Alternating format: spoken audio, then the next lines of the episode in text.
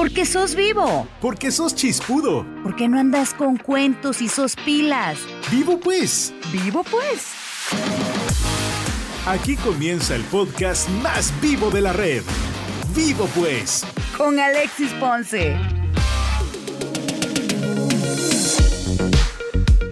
Bienvenidos una nueva semana. Qué gusto, qué placer poder acompañarles en vivo, pues, el podcast. Soy Alexis Ponce. Gracias por suscribirte, por seguir cada uno de los episodios y, por supuesto, estar conectado en las diferentes redes sociales Vivo Pues GT.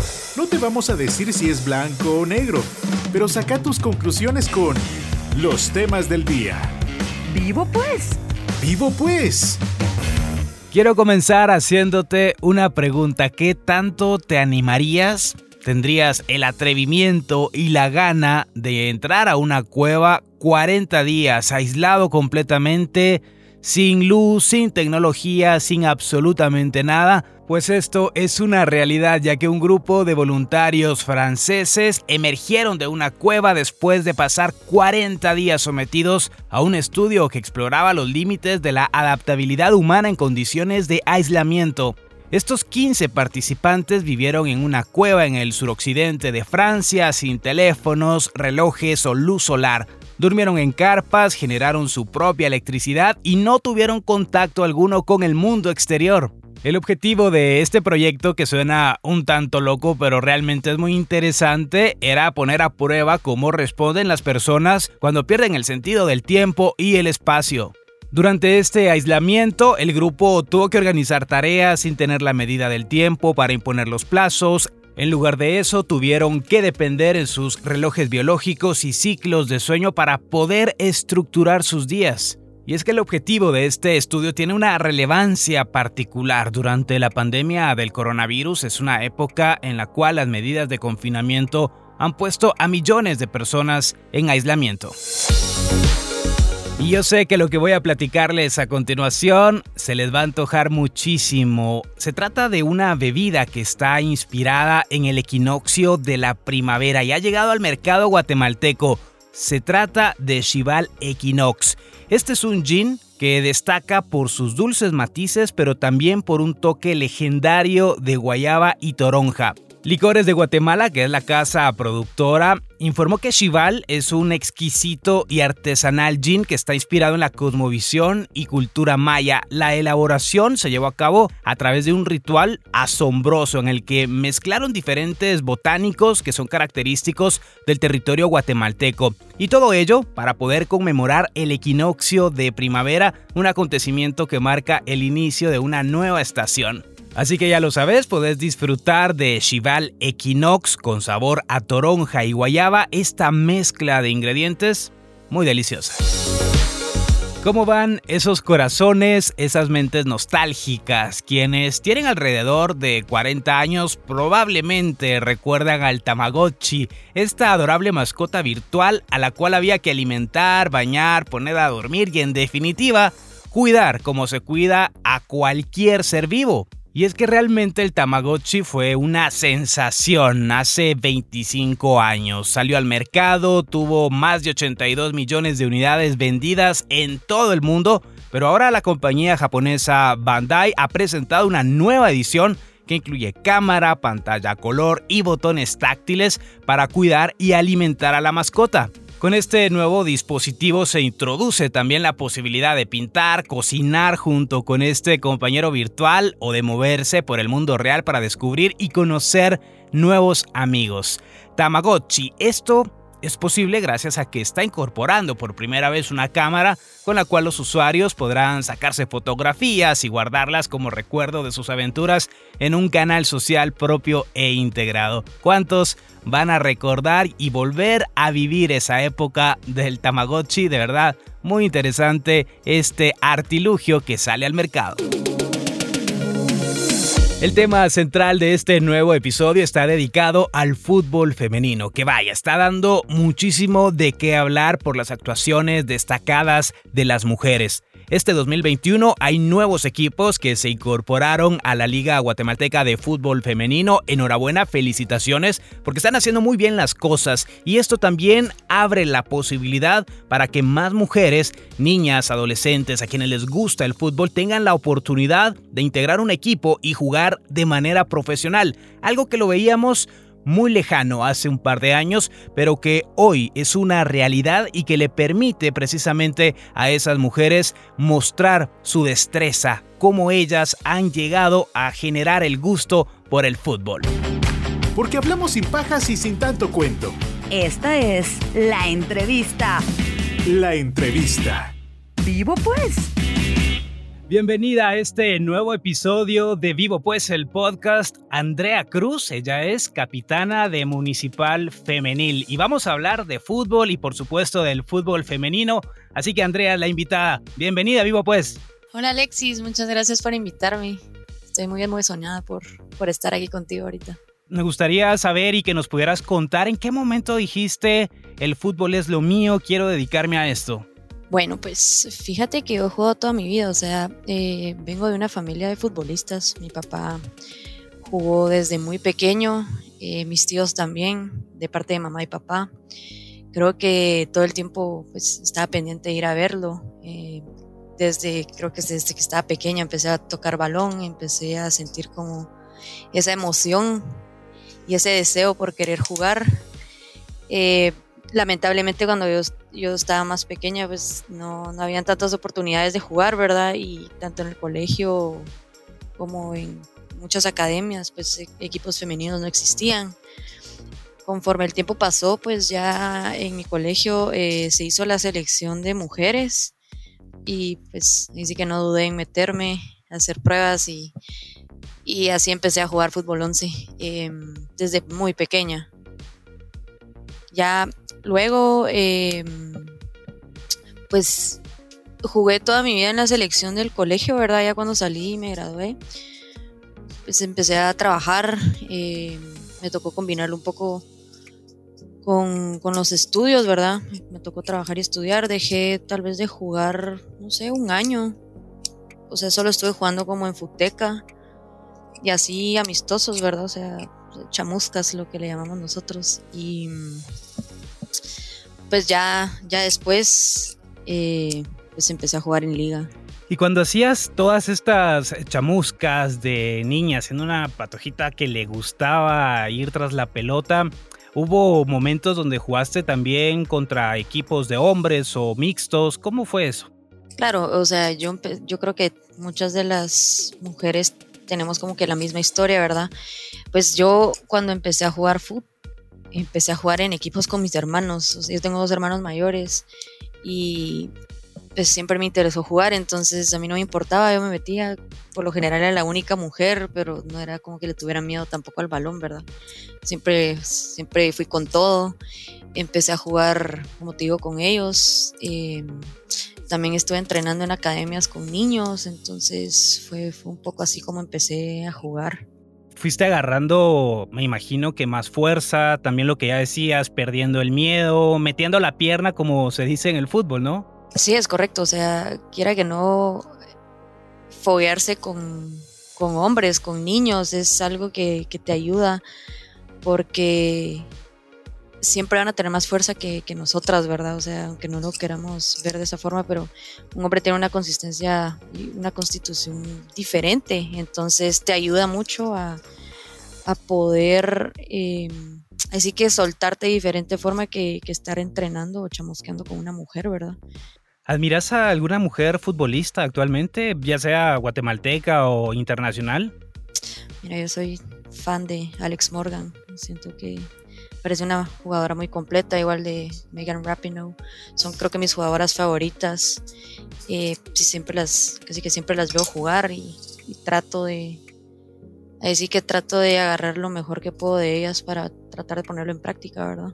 Y en cuanto al fútbol masculino, ¿también le das seguimiento? ¿Te gusta algún jugador actualmente? Sí, toda mi vida, eh, desde muy pequeña, yo soy fan de Cristiano Ronaldo admiro mucho su perseverancia, su trabajo, eh, su actitud sobre todo, porque a pesar de, de todos los obstáculos que tuvo en su vida, pues no fue algo que lo haya detenido, ¿verdad? Es más, o sea, lo ayudaron a crecer, a madurar y a, a decir que hacer lo que, hacer lo que es ahora. O sea, alguien que no sea por vencido y alguien que siempre va a luchar por lo que quiere. Hablemos ahora de, del proyecto de Municipal Femenina, un proyecto nuevo. Recuerdo que hicieron la convocatoria para que las mujeres llegaran, hubo mucha participación. Contanos cómo fue ese primer día cuando llegaste a las instalaciones de Los Rojos y se dio la oportunidad de que entrenaras, que tocaras el balón y esa primera prueba que me imagino que también genera mucho nervio en alguien que aspira a formar parte de un club. Eh, sí, es correcto. Mira, eh, esto empezó creo que en noviembre, si no, no me recuerdo mal. Fíjate que yo tengo una amiga que pues, creo que es de las personas que siempre me han apoyado. Ha ido a muchos partidos míos, ¿verdad? Su esposo es eh, es súper fan de Municipal. Ella me dijo, mira, deberías de hacer la prueba. Aquel me dijo que te mandara esto, me dijo llena el formulario y pues quien quitaba te sale. Y yo no muy convencida le dije, bueno, está bien, pues, pues voy a probar. Esto, como te digo, fue en noviembre, a mí me mandaron, me mandaron como mi horario y todo, y yo lastimosamente no pude ir por, por temas laborales. O sea, se me alargó una reunión, yo perdí mi prueba, yo dije, bueno, o sea, no, esto no es para mí, ya, ya no va a poder ir, ¿verdad? Eh, yo escribí, les dije, miren, me disculpe, ¿verdad? Porque pues ni modo, eh, no pude, de verdad se me complicó por temas laborales y, y si serían tan amables de como que reprogramarme la prueba. Mira, al final no me respondieron. Eh, fue por medio de una amiga que fue a hacer un día una prueba y que ella tenía que regresar al otro.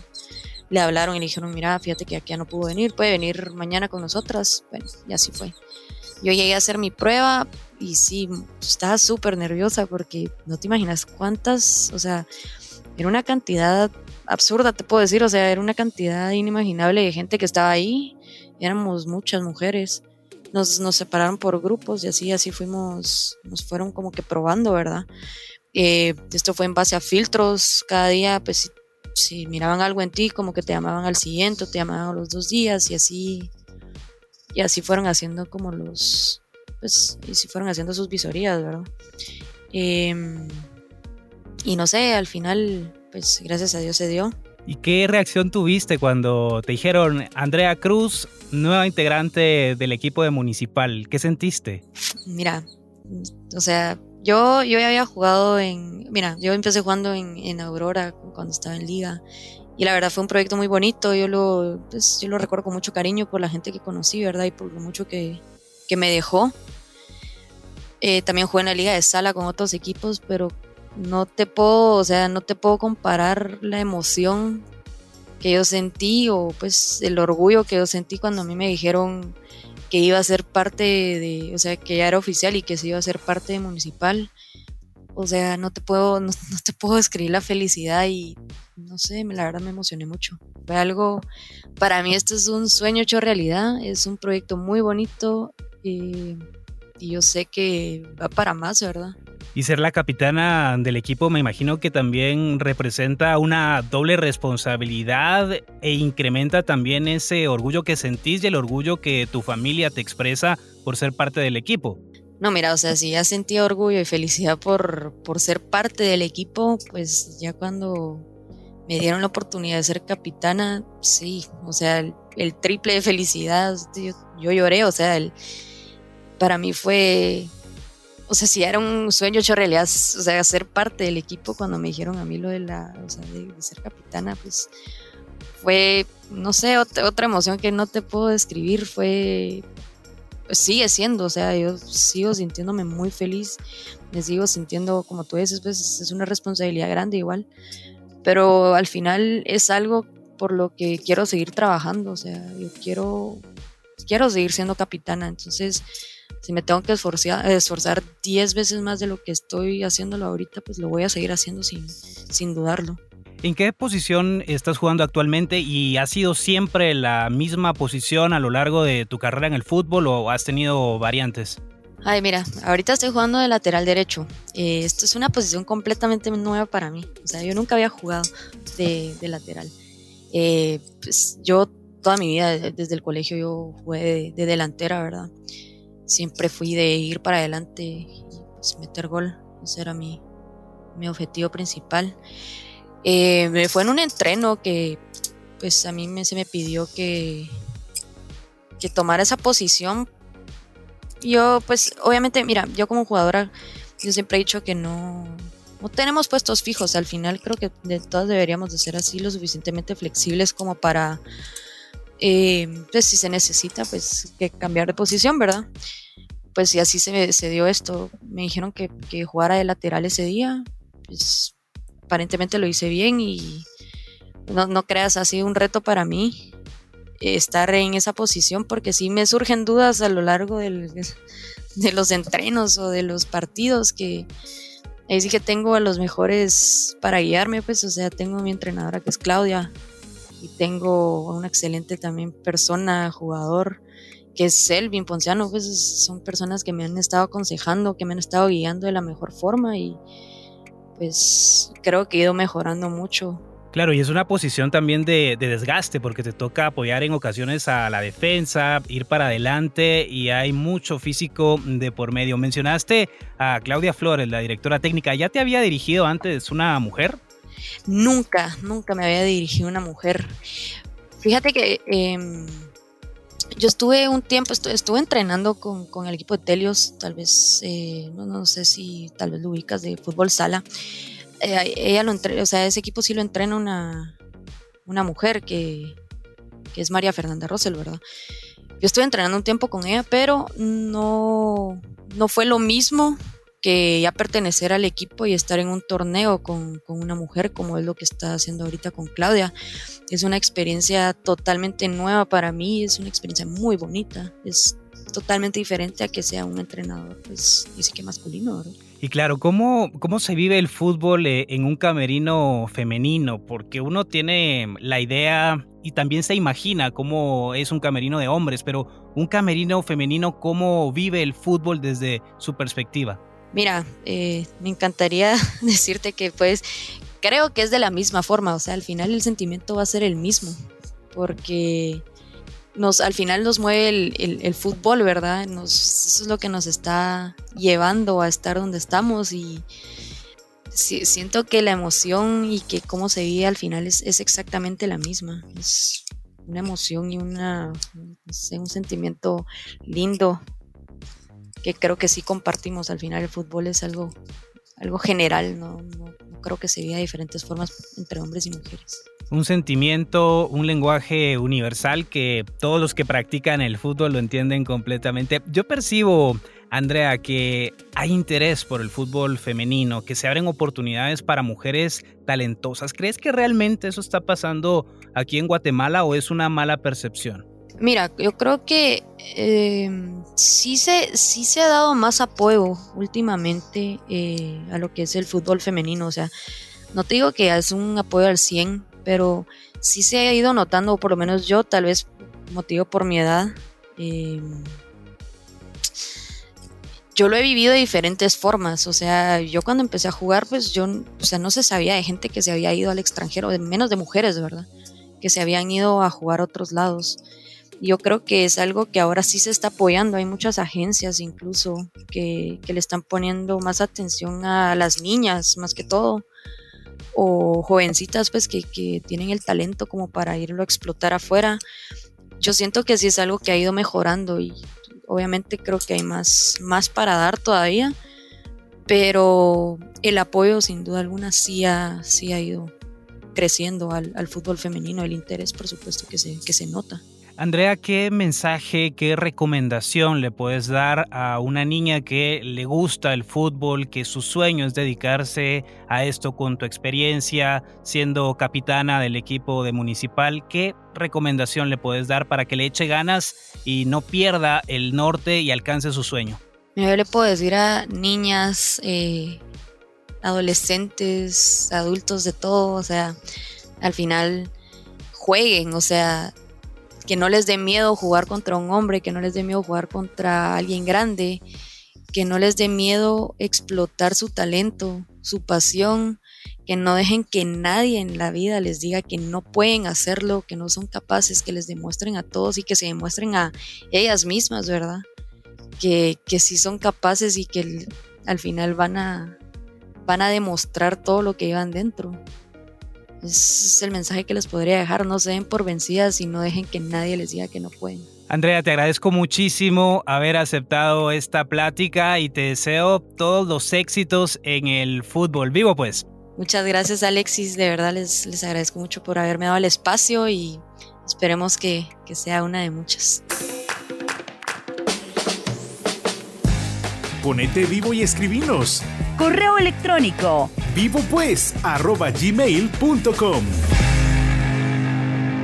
Muchas gracias por estar conectado en este nuevo episodio. No olvides suscribirte para recibir las notificaciones de los nuevos episodios de Vivo Pues, el podcast. En ocho días regreso con mucho más. Vivo Pues.